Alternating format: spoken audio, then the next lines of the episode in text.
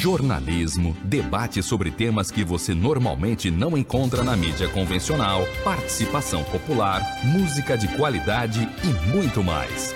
Web Rádio Censura Livre, a voz da classe trabalhadora.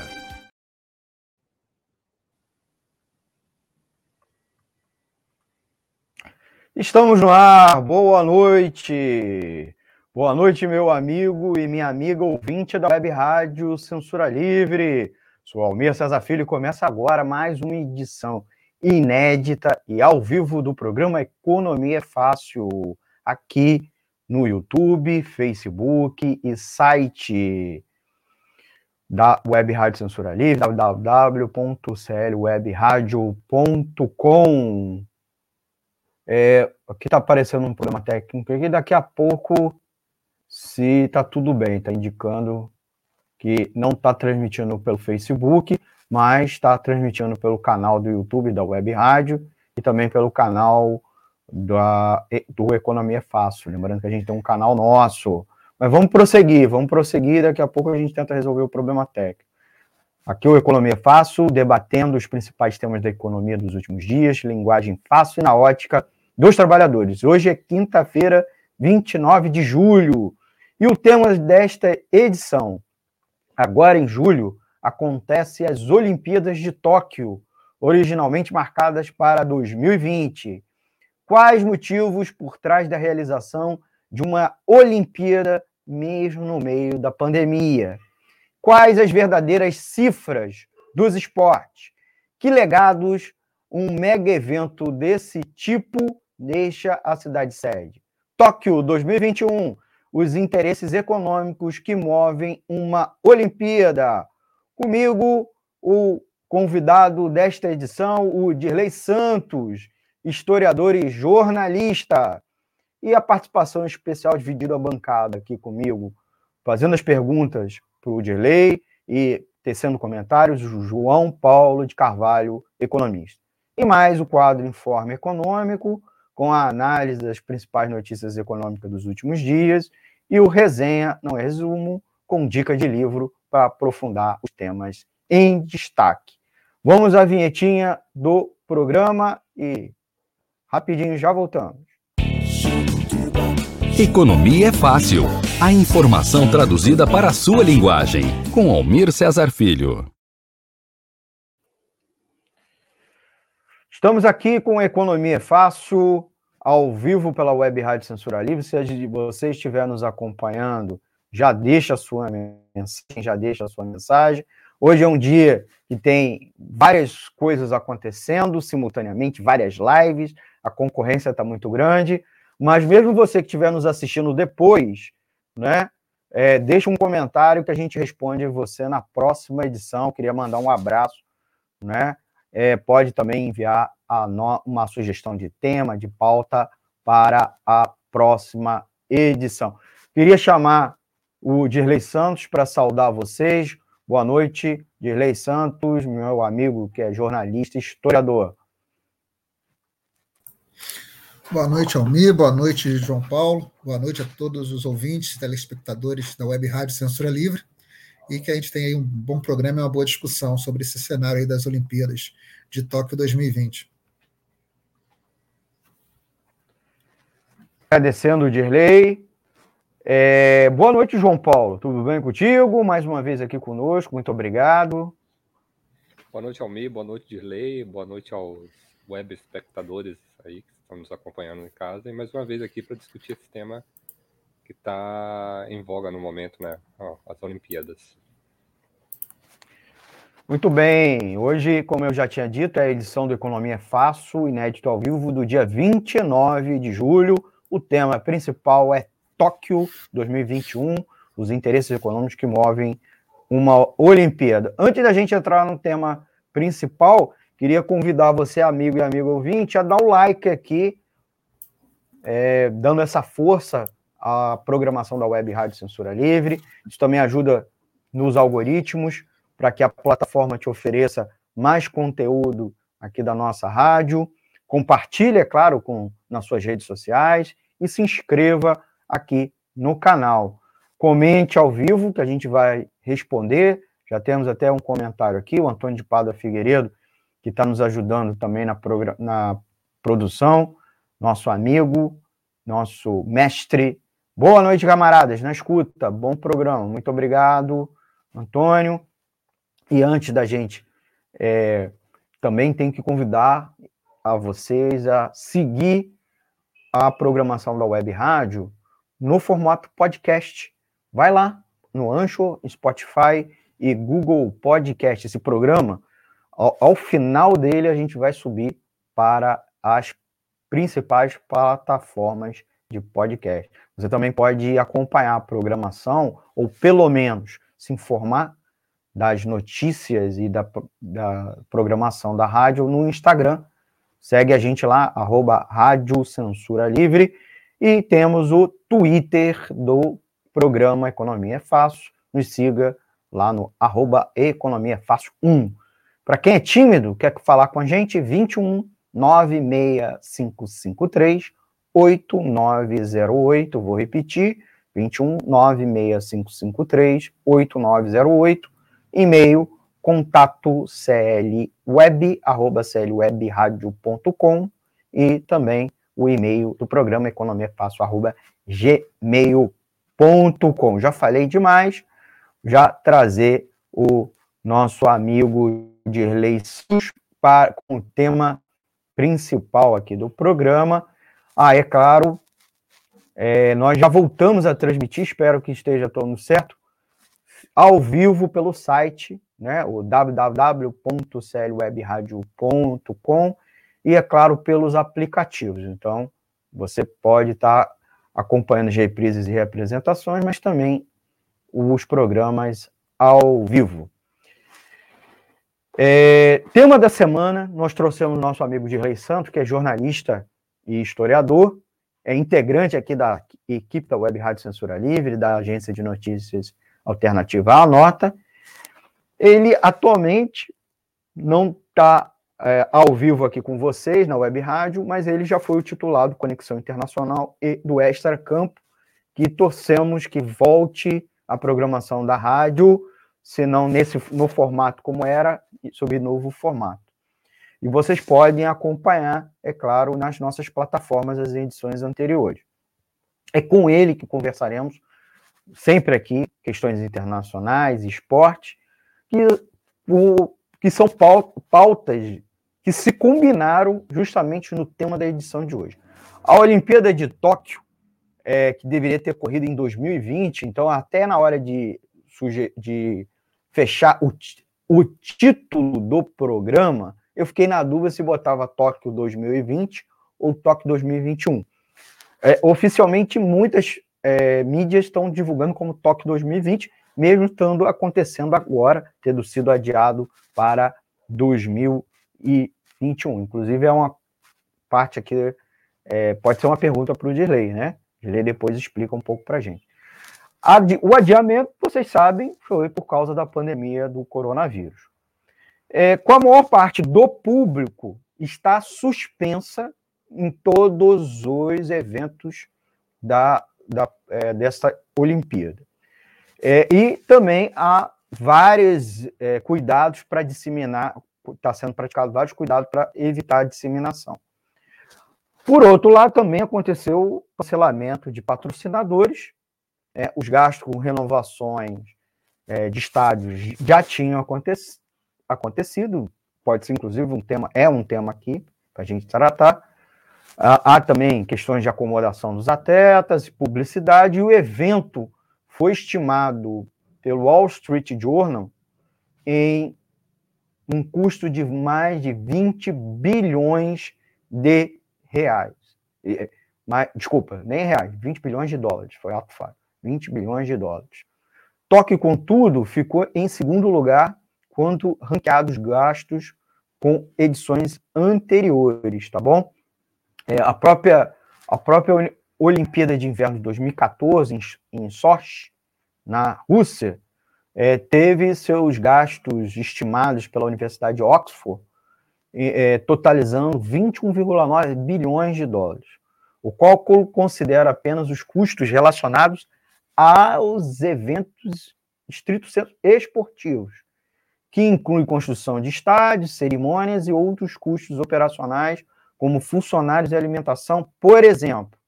Gastos indiretos relacionados à recepção de evento, como construção de rodovias, infraestrutura de aeroportos, melhorias de hotéis, por exemplo, não estão incluídos no montante.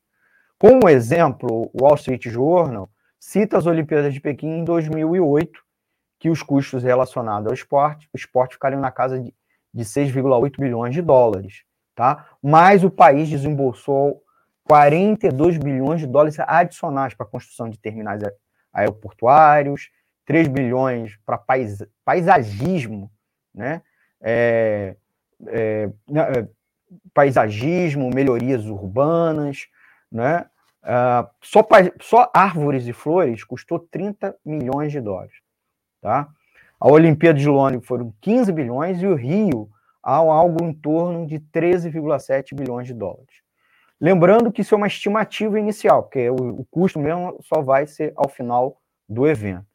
Por sua vez, a Olimpíada de Tóquio está sendo apontada por várias falhas no combate à pandemia que mancham a imagem de eficiência que os japoneses têm.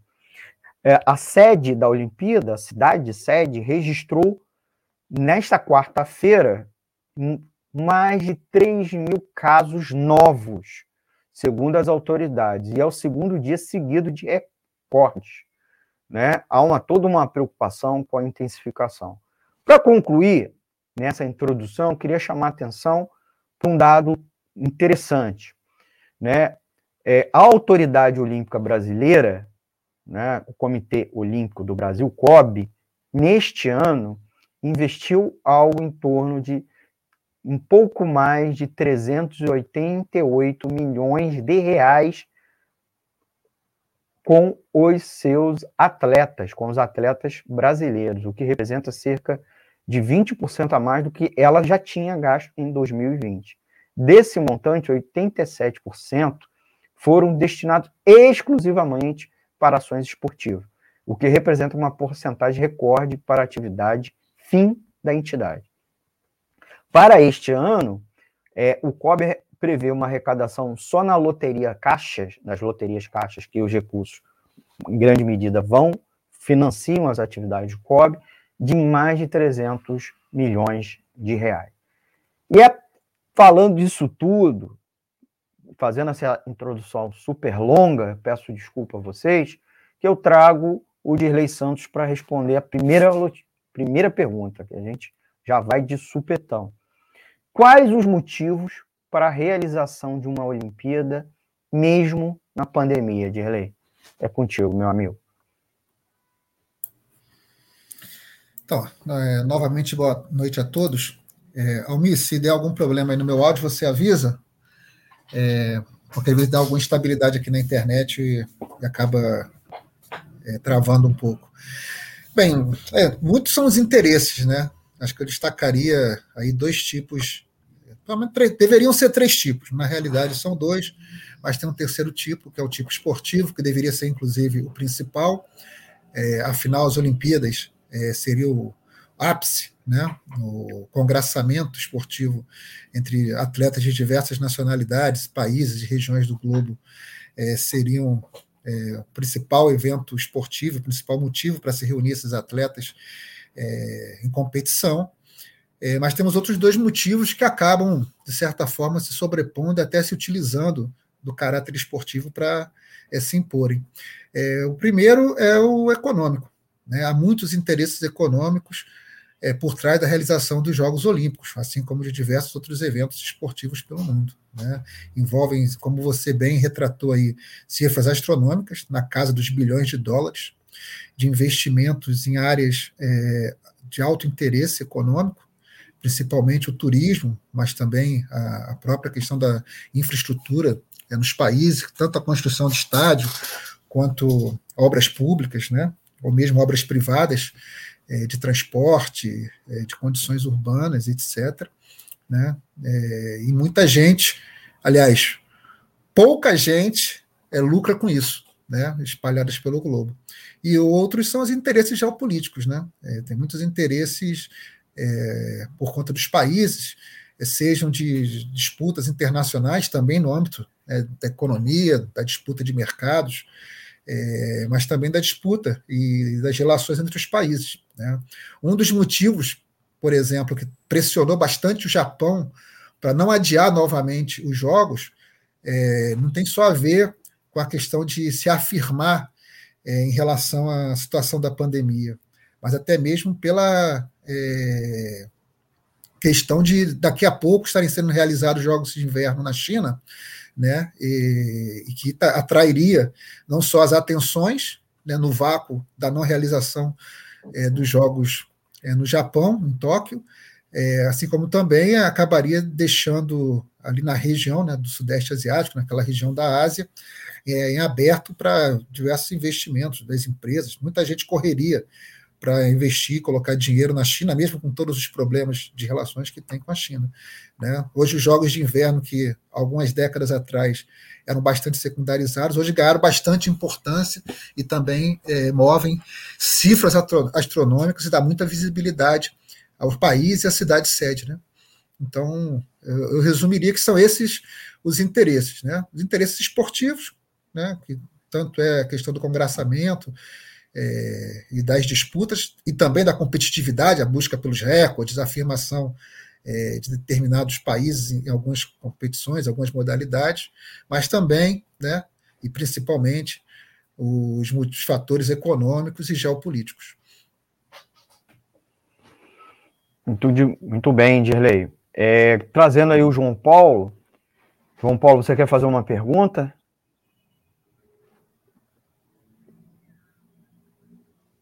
Estava com o áudio desligado.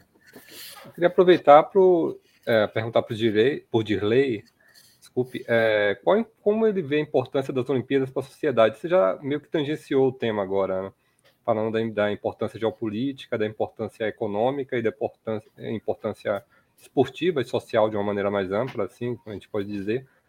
Mas como é que você, quais, quais seriam os benefícios que você enxergaria em juntar atletas e equipes técnicas de apoio, de enviar de, delegações para um determinado país para competir durante um determinado período de tempo, né?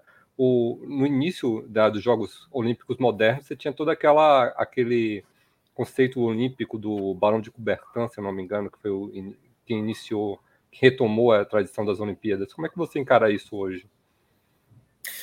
Então, é uma boa pergunta, João Paulo. É importante destacar, pelo menos na minha opinião, que o Pierre de Coubertin ele falava muito desse espírito olímpico, né? Uhum. É, da boca para fora. Né? Depois a gente pode até tecer alguns comentários de que, mesmo durante a sua vida, quando ele esteve à frente da organização e da promoção dos jogos, isso não se, não se confirmava. Né? É, mas a gente pode ver isso também por, por dois lados. É, assim, ainda mais hoje, né, com toda é, essa cobertura da mídia, né, toda a popularidade que os jogos obtêm, a gente viu, né?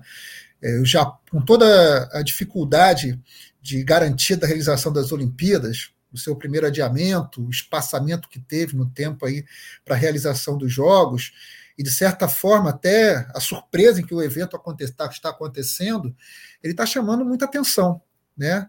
É, em particular aqui no Brasil para a gente, né? Então, é, os jogos é, eu acho que ele tem essa importância para dar visibilidade é, às modalidades, à, à, competitividade do ponto de vista esportivo, né, também dá visibilidade às, às disputas é, entre as seleções, entre os times, entre os países, e de certa forma ajuda a popularizar a mais ainda determinados esportes. A gente vê isso com vôlei, é, com basquete, e são esportes com já um lastro social, é, mesmo o atletismo, que tem todas as dificuldades, mas também é praticado por bastante gente no, pelo mundo, inclusive aqui no Brasil, e esportes e é, modalidades menos conhecidas, né? É, a gente vê as pessoas aí é, se sentindo atraídas e simpatizadas é, com, as, com, os competidores, em particular o Brasil aqui com a ginástica, a Larissa, a Laíssa, a Raíssa né, no skate, o próprio Ítalo no surf, né, são esportes é, com são menos reconhecidos, né, é, tem menos popularidade. Então, os Jogos Olímpicos eles servem muito para isso, Né? Acho que para popularizar e dar visibilidade. Isso não acontece só no Brasil, o mundo todo está de olho é, nos jogos. Isso possibilita é, que esses esportes cresçam, que tenham, inclusive, é, é, maior rentabilidade, em busca de patrocínios, de investimentos públicos, e também é, na garimpagem de novos atletas, né? muito jovens, tenho certeza, muitas crianças, é, meninos e meninas vão estar querendo praticar o skate, é, muitos vão se interessar pelo surf, é, vão até se descobrir é, gostando de rugby, canoagem, outros esportes que, óbvio, a partir das possibilidades de acesso, de, de condições de poder exercitá-los. Mas acho que, em primeiro lugar, isso, né, essa visibilidade, essa popularização dos esportes e suas modalidades. E segundo, é, do ponto de vista esportivo da competição, é, o aumento é, da, da, da assim, dos critérios, né? Recordes estão sendo batidos, mesmo com é, a, a, não presença, né, a ausência de diversos atletas de ponta e diversas seleções é, melhor ranqueadas. A gente está vendo aí na natação, é, que, é, mesmo com nomes que a gente, por exemplo, não conhecia, não viu explodindo é, nesses últimos dois anos. Normalmente, antes das Olimpíadas, a gente já vai escutando, já vai ficando conhecendo os principais nadadores. Alguns recordes já olímpicos e, inclusive, mundiais já estão sendo batidos. E provavelmente isso também vai acontecer é, no atletismo.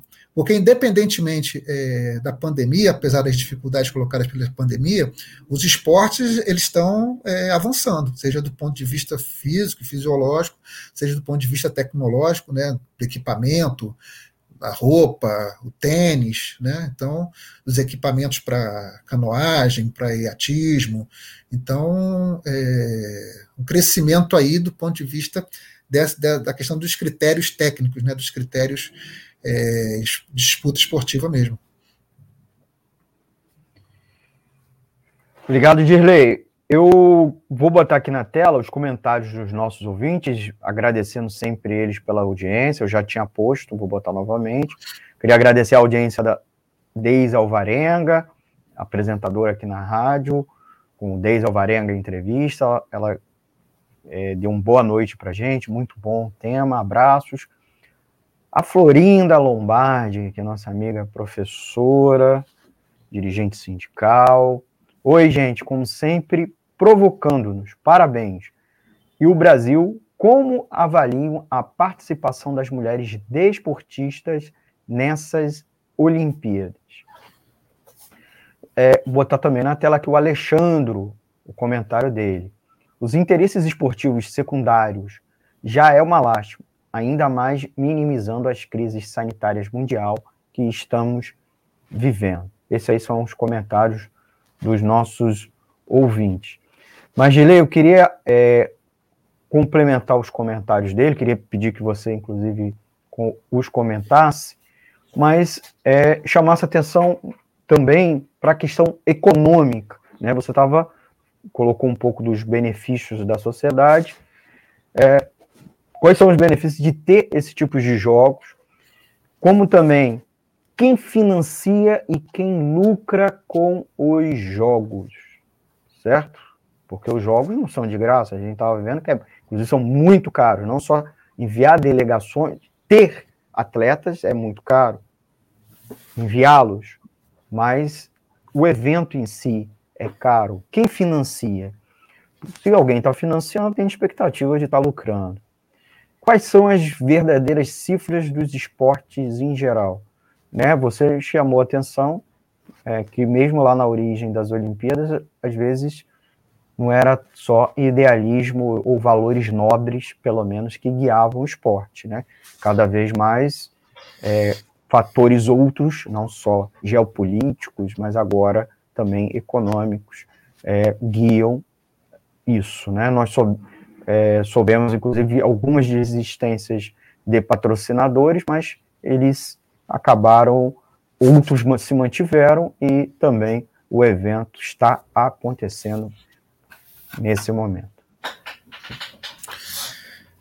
Então, Almir, é, esses jogos de toque, inclusive, eles eram tidos, é, denominados como jogos da recuperação, né? A gente sabe que o Japão, O Tóquio sediou as Olimpíadas de 1964 e aquela Olimpíada, acho que, se eu não me engano, era a Olimpíada do Renascimento, é, que era da recuperação, que era para mostrar como o Japão conseguiu se recuperar da derrota na Segunda Guerra Mundial.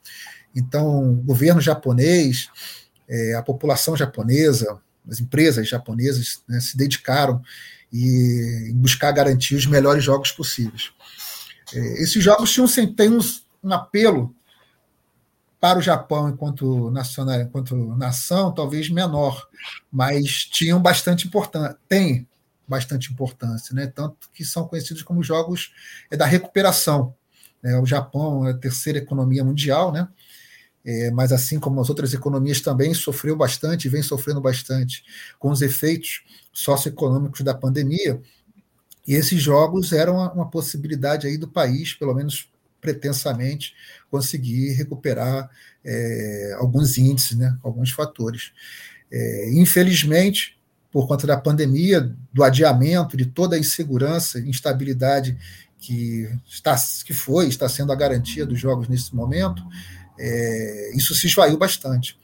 É, por exemplo, em, em 2019, é, o governo japonês é, pretendia tirar como lucro das Olimpíadas cerca de um bilhão de dólares. Né? É, todos esses gastos que você falou, que acabaram se concretizando na casa dos 20 bilhões ou até mais, e cresceram mais de seis vezes do que era previsto, era previsto cerca de 3 é, a 4 bilhões de dólares em investimentos, é, gastaram mais, mais de seis vezes isso, e hoje é, não se tem essa perspectiva de que os jogos vão garantir nem, nem essa lucratividade e nem mesmo possibilidade de recuperação econômica para depois, porque ele acabou sendo questionado de todas as formas. É, as Olimpíadas em Tóquio, elas vinham sendo tidas como as mais promissoras no último período. Ela tinha foi, é, foi né, que vários desistiram, as Olimpíadas com o maior número de patrocinadores. É, no, chegou a fechar em 64 patrocinadores. E muitos desistiram, é, seja pela instabilidade da pandemia, mas também, principalmente empresas japonesas de grande porte, por conta de todo o questionamento é, da realização dos jogos. A Toyota, por exemplo, que é uma das principais patrocinadoras, e não só patrocinadoras, investidora nos jogos, porque ela ia garantir boa parte da infraestrutura, inclusive nos estádios, como telão, é, é, parte elétrica, infraestrutura elétrica, essas coisas, ela retirou seu patrocínio. Assim também como a Panasonic, né? a gente conhece como duas grandes empresas é, de nível mundial. As outras empresas também de grande porte no Japão, como a NTT, é, também acabaram retirando seu patrocínio. Coisa que a gente viu recentemente aqui com a realização da Copa América no Brasil, que várias empresas também é, acabaram saltando do barco. Né? É, e isso fragilizou ainda mais a, então, assim, a garantia, né, a infraestrutura econômica dos jogos. É, quem ganha com esses jogos, aliás, primeiro quem gasta, né, eu não, eu não tenho os dados exatos desses 20 bilhões, quanto o governo japonês, o Estado japonês investiu, mas acredito que tenha sido a, a maior parte. É, normalmente é, o Estado e o, e o, governo, tanto federal, no caso nacional do Japão, quanto o local municipal de Tóquio, eles são estados obrigados a garantir o investimento, principalmente na infraestrutura.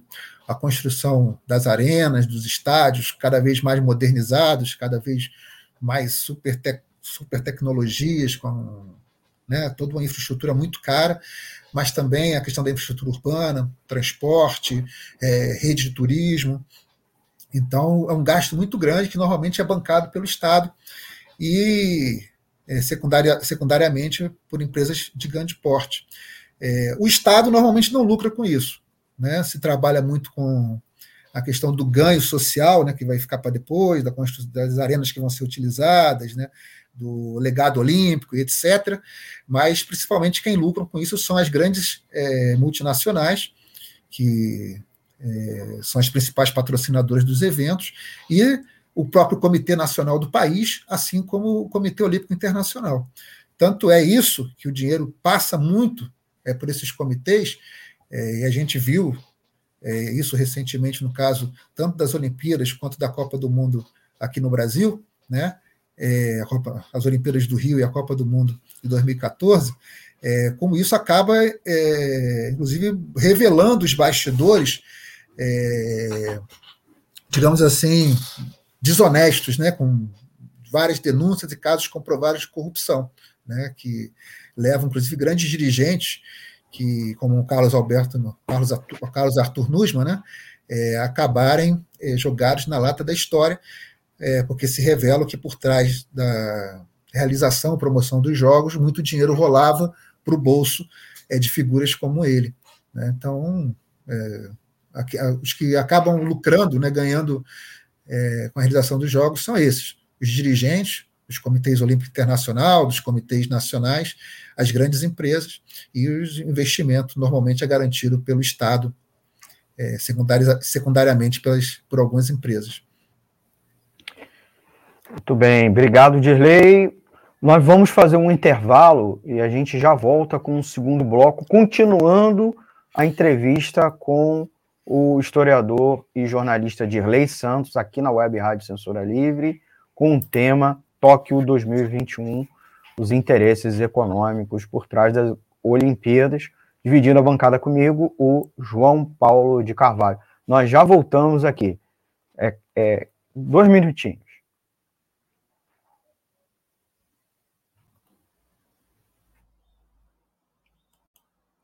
Para manter o projeto da Web Rádio Censura Livre, buscamos apoio financeiro mensal ou doações regulares dos ouvintes, já que não temos anunciantes. Seu apoio é muito importante para nós.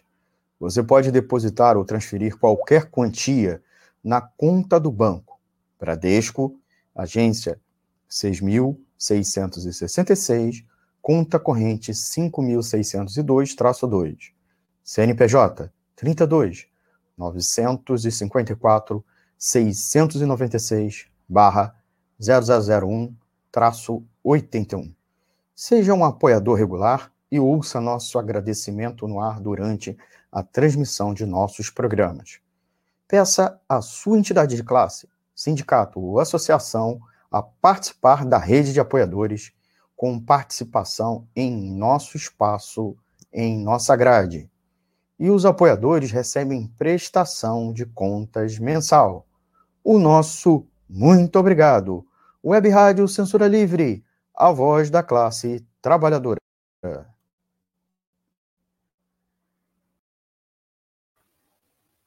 Voltamos com o segundo bloco do programa Economia Fácil aqui pela Web Rádio Censura Livre, www.clwebradio.com e pelos aplicativos de rádio online e live pelo YouTube e Facebook.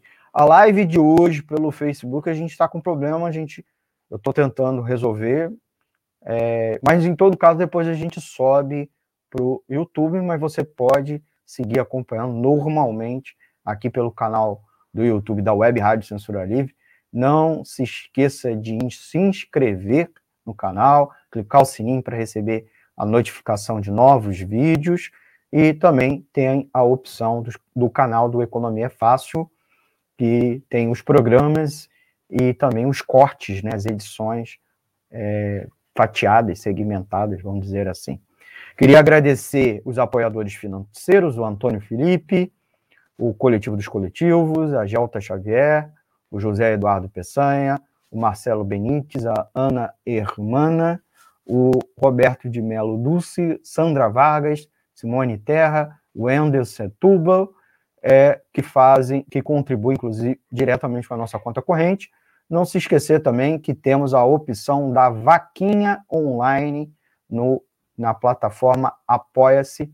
Vai lá, procura CL o Web Rádio, tá bom? Então, continuando aqui com o Dilei Santos, nosso entrevistado de hoje, dividindo a bancada aqui comigo, o João Paulo de Carvalho, nós vamos para nós mais uma pergunta. João, contigo. É, eu queria aproveitar, já que o, o Dirley tocou no tema, é, assim, um ponto mais crítico do debate econômico sobre os Jogos Olímpicos é a questão, de fato, do financiamento, né? Já que o Estado ele assume um papel central na alocação de recursos.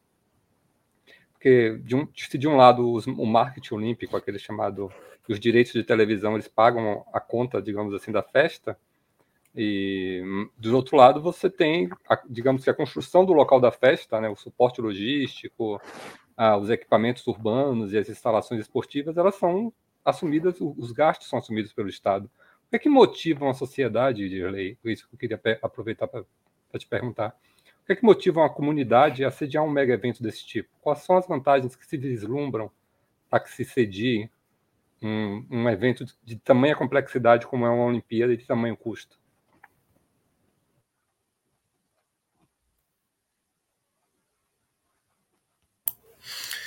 Então, João, eu, eu não diria que as comunidades né, se, é, decidem a bancar um projeto desse. Né? Normalmente é uma decisão que vem é, de cima, seja do governo, né, em busca de alguma afirmação, tem algum projeto é, que aumente a popularidade daquele governo, é, seja dos interesses econômicos dos setores privados. Né? São esses que, de fato, determinam a escolha do local e o engajamento todo depois. Né? É como você falou, é, muita grana rola é, e quem, quem, acaba pagando a conta é o, o contribuinte através dos investimentos públicos. Né? Mas, de fato, não é, eu não considero, pelo menos, eu não considero isso como uma decisão da comunidade. A partir do lançamento das candidaturas, né, porque há todo um processo de disputa para a escolha das sedes, das cidades sedes, e mesmo depois da escolha da cidade sede até a realização dos jogos, um gradativo envolvimento assim né, da, da população local é, em relação aos jogos, que vai acontecer ali, como você falou, é uma festa, então acaba, de certa forma, tendo um certo envolvimento. Mas eu também não considero esse envolvimento é, totalmente é, positivo. Né? É mais um envolvimento, digamos assim, simbólico, é, de certa forma é, limitado, mas que, inclusive, não, não, não fica aquela questão do legado social é, pós-Olimpíadas. E a gente pode ver isso pela Rio 2016. Né?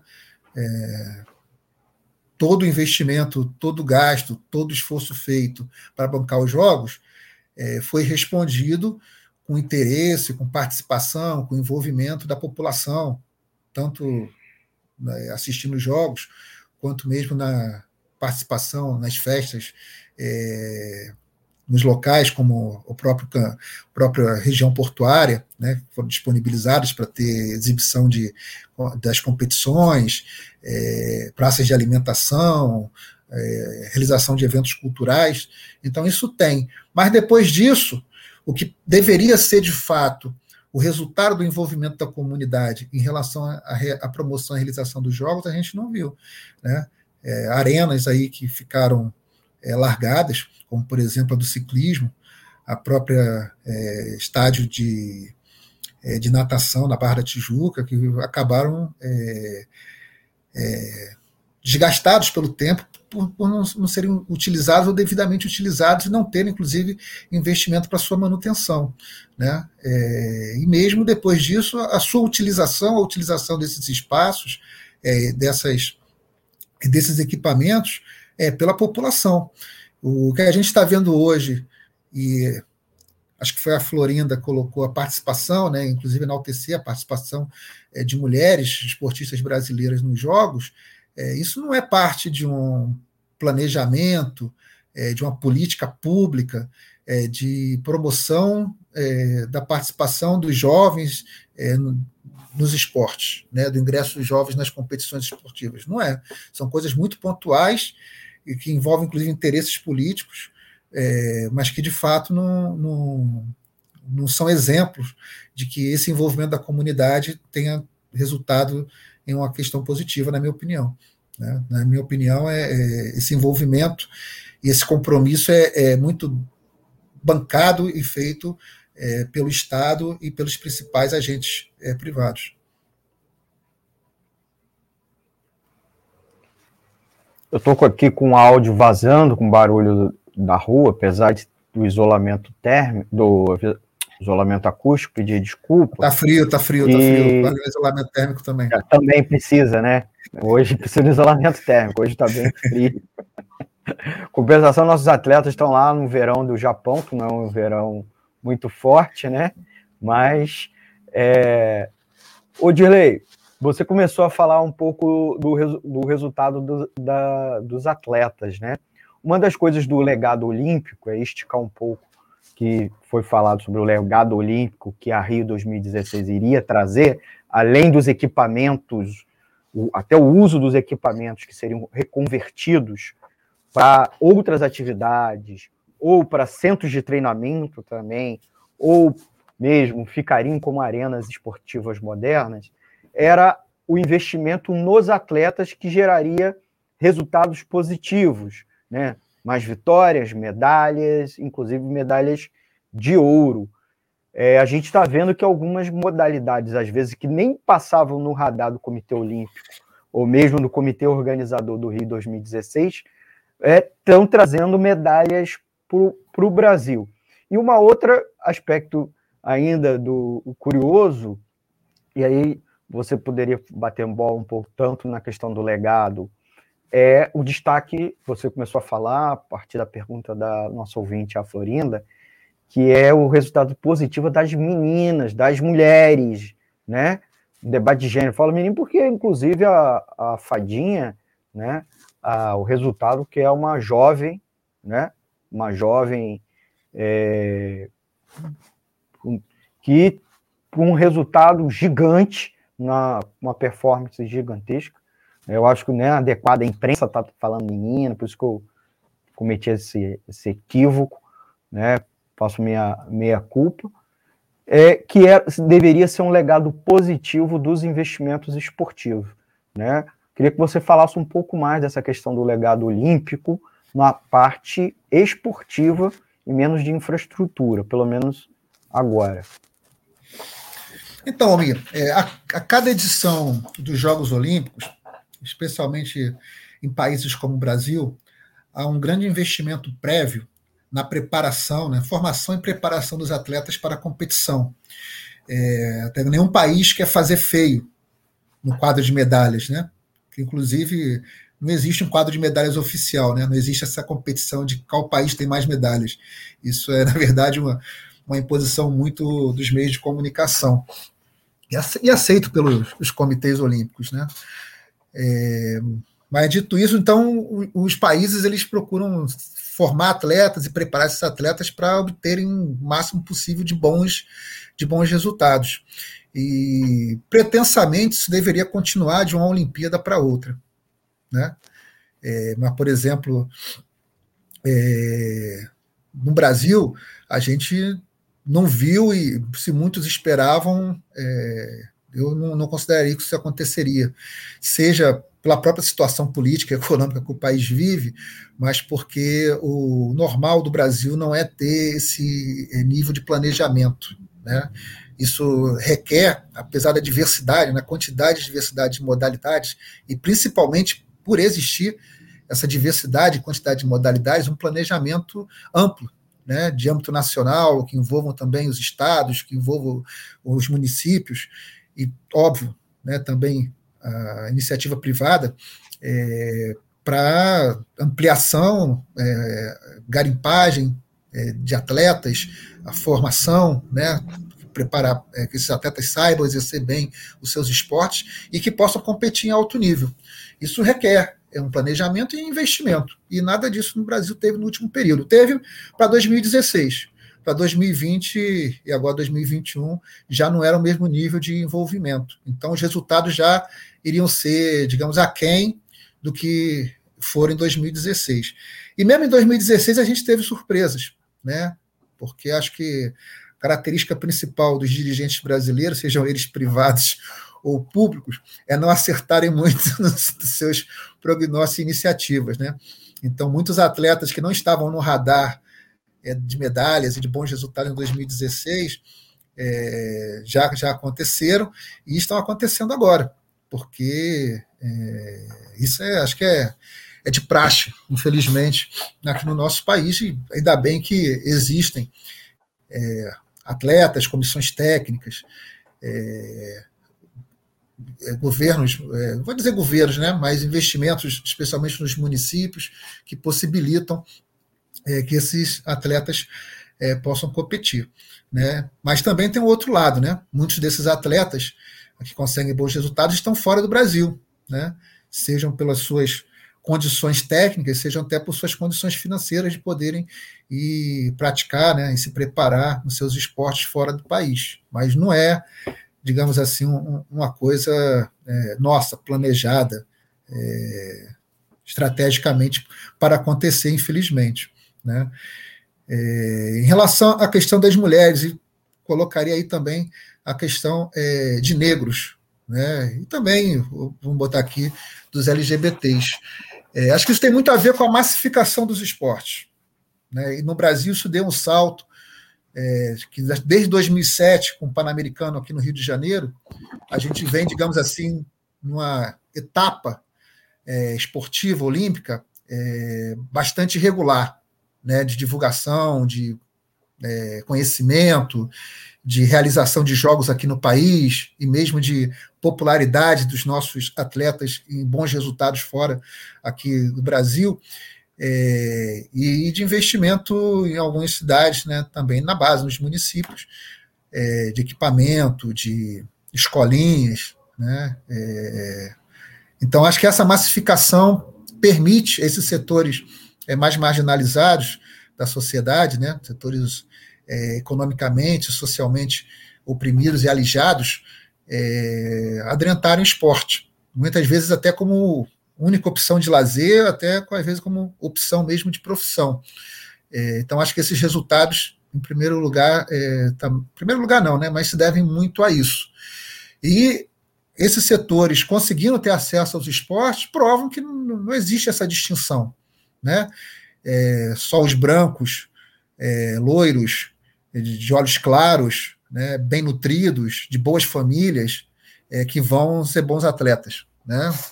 O ser humano é, preparado, dedicado, bem treinado, com condições sociais, psicológicas, estamos vendo aí com o caso da ginástica americana, é, e desportivas, podem competir em igualdade de condições. Né? E é muito, é, assim, é, muita alegria, né? com muita emoção assim que a gente vê é, as nossas atletas é, mulheres, negras, é, homossexuais obtendo resultados e comprovando que esse tipo de preconceito é completamente equivocado e deve ser é, assim jogado na lata do lixo. Né? A gente pode, não sei se vocês perceberam, né? eu pelo menos percebo, pode ser uma, uma sensação só minha, mas a gente vê que o, o governo, nosso governo federal, ele não comemora os resultados, né? Não, talvez esteja esperando aí daqueles esportes, digamos assim, mais afeitos à, à, proximidade com os governos, não só esse, mas por tradição, mas é, esses atletas com perfil, digamos assim, é, entre aspas, alternativo, a gente não vê o governo saudando, comemorando, né? A, menina, a menina praticando skate, uma negra é, prata na ginástica, é, é homossexuais disputando é, esportes é, tradicionalmente masculinos, né, é, como o, o, vôlei. Então, acho que isso é uma mudança, é, assim, uma mudança de. É, como é que eu diria? Das convenções. Né? Muita coisa vai cair e vai possibilitar aí que proximamente, esperemos, né? É, inclusive que é, a gente pressione para que tenha investimentos, para que a juventude possa se dedicar ao esporte futuramente, com, com condições. É, mais atletas mulheres, mais atletas negros, mais atletas homossexuais, mais atletas vindos das camadas é, é, é, socialmente oprimidas da sociedade e conseguirem bons resultados e serem vitoriosos nas competições. Muito bem, queria agradecer muito o Dirley Santos, nosso tempo da entrevista esgotou. Agradecer bastante ao Dirley por participar aqui conosco, respondendo. Nós vamos voltar a discutir brevemente esporte e trazer o Dirley aqui para responder nossas perguntas.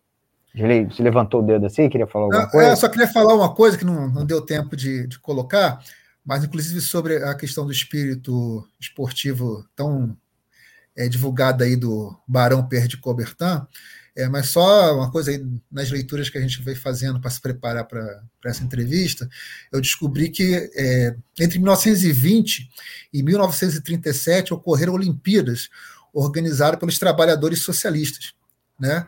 Sendo inclusive a edição de 1937 realizada na Espanha em plena Guerra Civil. Né? É, e elas eram feitas em contraposição aos Jogos Olímpicos é, ditos tradicionais. Né? Então, depois acho que a gente pode até divulgar aí no, no chat links que falem sobre isso. Eu achei interessante. Eu mesmo não, não sabia é, da realização destes jogos. Jogos Olímpicos dos Trabalhadores, não é, não é isso? isso? Muito bem, Dirley. Muito obrigado, Dirley Santos. E para finalizar o bloco, é, falar um pouco do depois das Olimpíadas, né?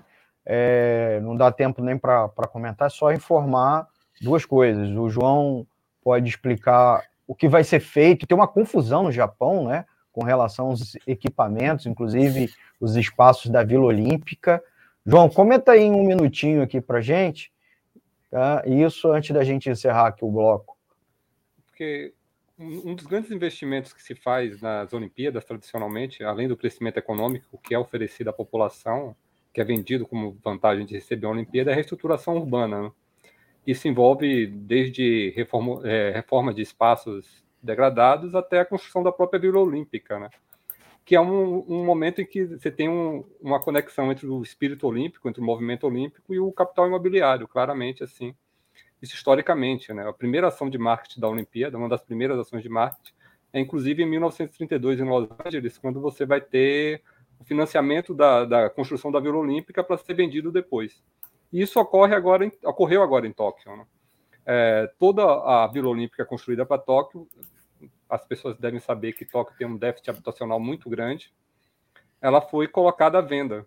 E a previsão era para ser entregue após os Jogos Olímpicos do ano, no ano passado.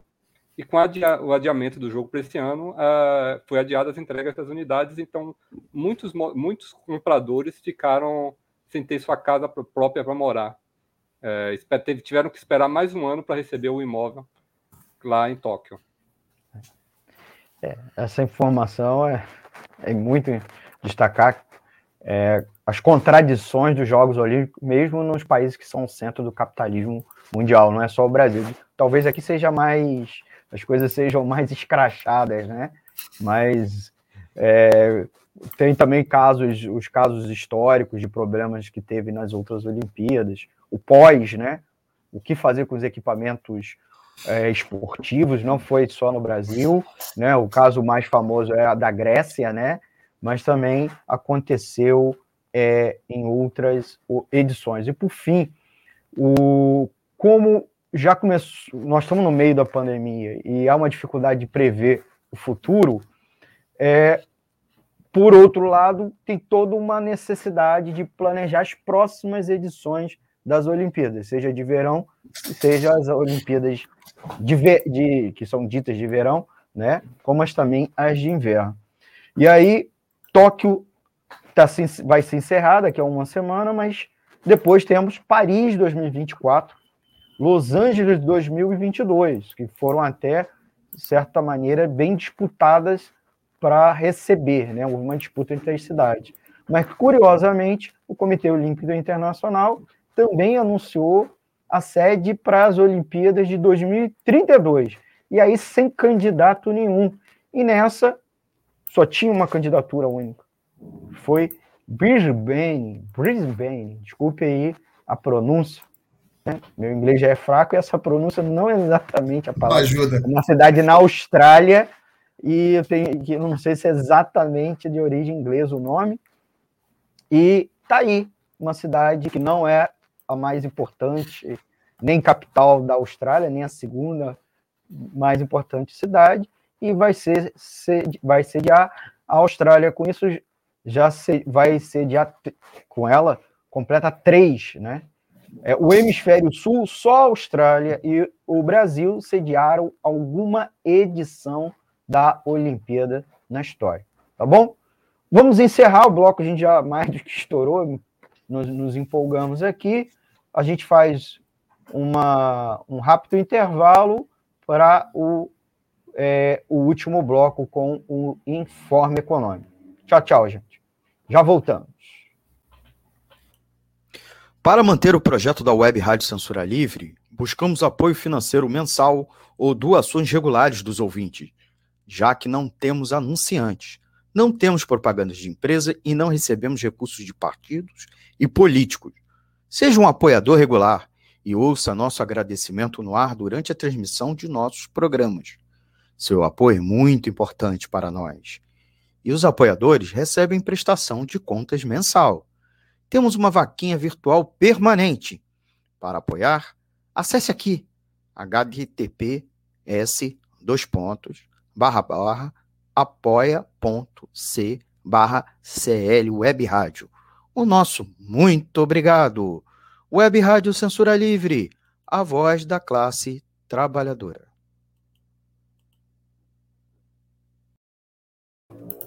Voltamos com o terceiro e último bloco do Economia Fácil dessa edição do dia 29 de julho de 2021 e vamos rapidinho com os dois últimos quadros, né? O nosso resenha não é resumo, vou botar logo no início para apresentar a vocês a dica a, as duas dicas é, de livro que me ajudaram bastante aqui a preparar o tema, que é o Soccernomics, que é um livro que tenta apresentar a economia por trás do futebol, tá?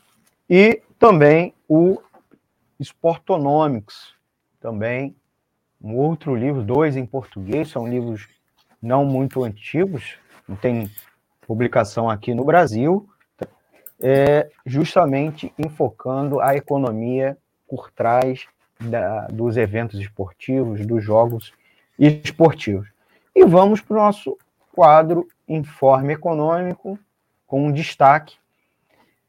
Vou confessar a vocês que tinha, eu tinha preparado algumas notícias e resolvi cair todas, cair todas por conta do, do incêndio que destruiu o galpão da Cinemateca Brasileira na cidade de São Paulo. Esse incêndio, até antes da gente começar aqui a transmissão, ainda estava. Tava, ainda não tinha acabado, né? O Corpo de Bombeiros estava combatendo. Me dói muito porque foi uma tragédia anunci, mais do que anunciada, né? É, eu mesmo compartilhei ao longo do, do, do, deste, deste ano a situação péssima né, da Cinemateca e é um tema importante para a nossa sociedade brasileira, por isso que nós estamos tratando aqui é, no Economia Fácil. Porque o incêndio é uma perda imensurável do acervo histórico para a cultura do Brasil. Tá? Imensurável. Tem, tem roupas de filmes que só existem lá, certo? É o maior acervo, é, maior cinemateca da América Latina, é um órgão federal, tá? Tem, to, tem todo um rolo do governo Jair Bolsonaro com aquele órgão de expulsar a, entidade que tá, terceirizada que estava operando lá, botar a ex-secretária especial de Cultura, Regina Duarte, que acabou nem sentando a cadeira lá, os servidores sem salário, uma, os sem salário. E aí, queria trazer a vocês um dado. Isso tem tudo a ver com economia, por dois motivos, porque cinema, além de cultura, é uma atividade econômica importante para a sociedade, inclusive brasileira, geradora de empregos, mas cultura é uma rúbrica do orçamento, né? E eu queria disponibilizar os dados do orçamento da função cultura em termos nominais e atualizado pelo IPCS. Esses dados foram colhidos do Tesouro Nacional, certo? E, assim, é, com a ajuda do meu amigo, o, o Paulo Lindsay, diretor do Assim BGE e coordenador do Núcleo da Auditoria Cidadã aqui do Rio de Janeiro, o valor nominal, o valor nominal sem atualização em 2020 foi de 581 milhões de reais. Isso parece muito, né, o, valor nominal para cultura, para a rubrica cultura, mas é muito pouco, porque isso representa apenas 0,02% da despesa geral da União. Tá? Atualizado pelo IPCA, pela inflação oficial, chega a 607 milhões, e foi o menor orçamento da cultura nos últimos 20 anos. Tá? Com tendência cada vez maior de redução. E o resultado não poderia ser diferente de um desastre. Em 20 anos, em 20 anos, de, do, é, de 2000 é, é, para até 2020, o orçamento da Federal de Cultura nunca chegou a 900 milhões de reais. Um percentual, que é um valor máximo, foi de 0,05. E aí, como realizar um projeto cultural federal com essas migalhas? O resultado é perda imensurável e mais. Irrevogável. Não tem volta. Porque a queima de uma, de uma rolo de fita não, não pode, é, não se recupera, não se desfaz, mesmo que já tenha sido digitalizado. Porque o importante é manter sempre o original diante de qualquer problema.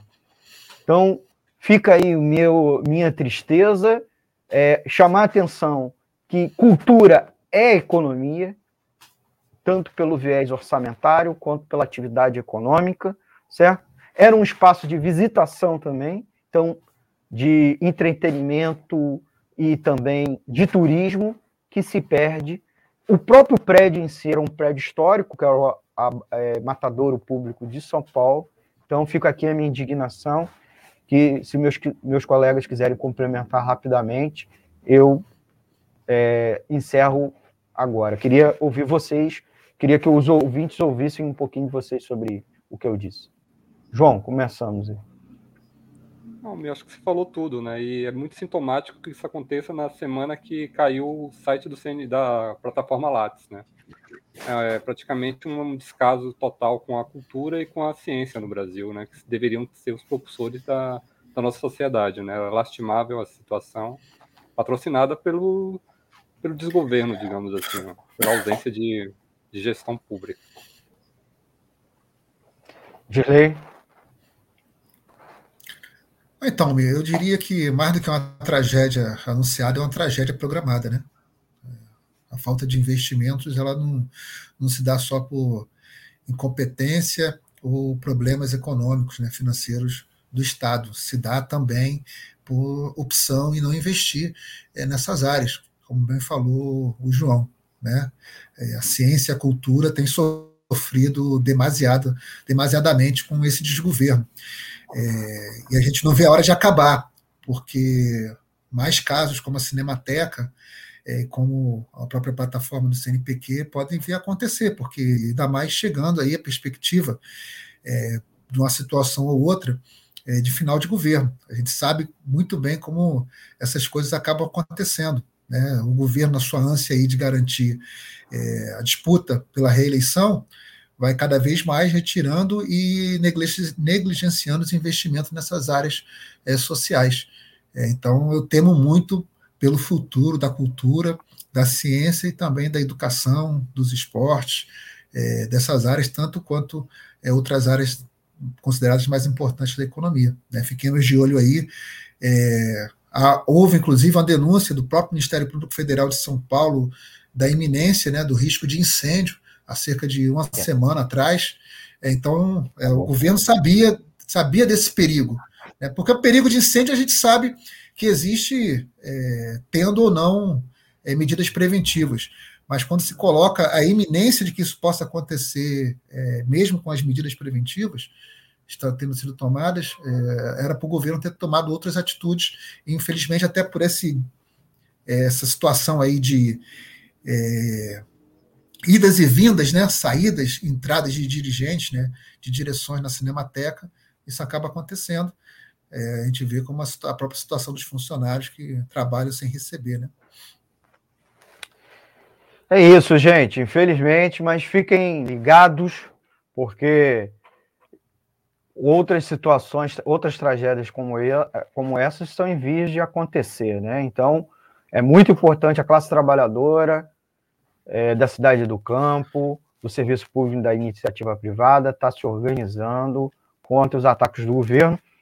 Por fim, outro informe é que hoje a, houve a abertura né, do Encontro Nacional dos Trabalhadores e Trabalhadoras do Serviço Público, e as principais atividades serão amanhã, na sexta-feira, dia 30 de julho, e a principal eixo desse encontro é debater a PEC 32, a reforma administrativa. Então, é, fiquem ligados, acompanhem lá no canal é, desse encontro, certo? A gente vai botar aqui no, nos comentários, tá bom? O link para vocês acompanharem é, as atividades desse importante é, espaço de debate, como os trabalhadores do serviço público pode enfrentar esse tipo de ataque e os ataques dos cortes orçamentários, da suspensão de concurso, né?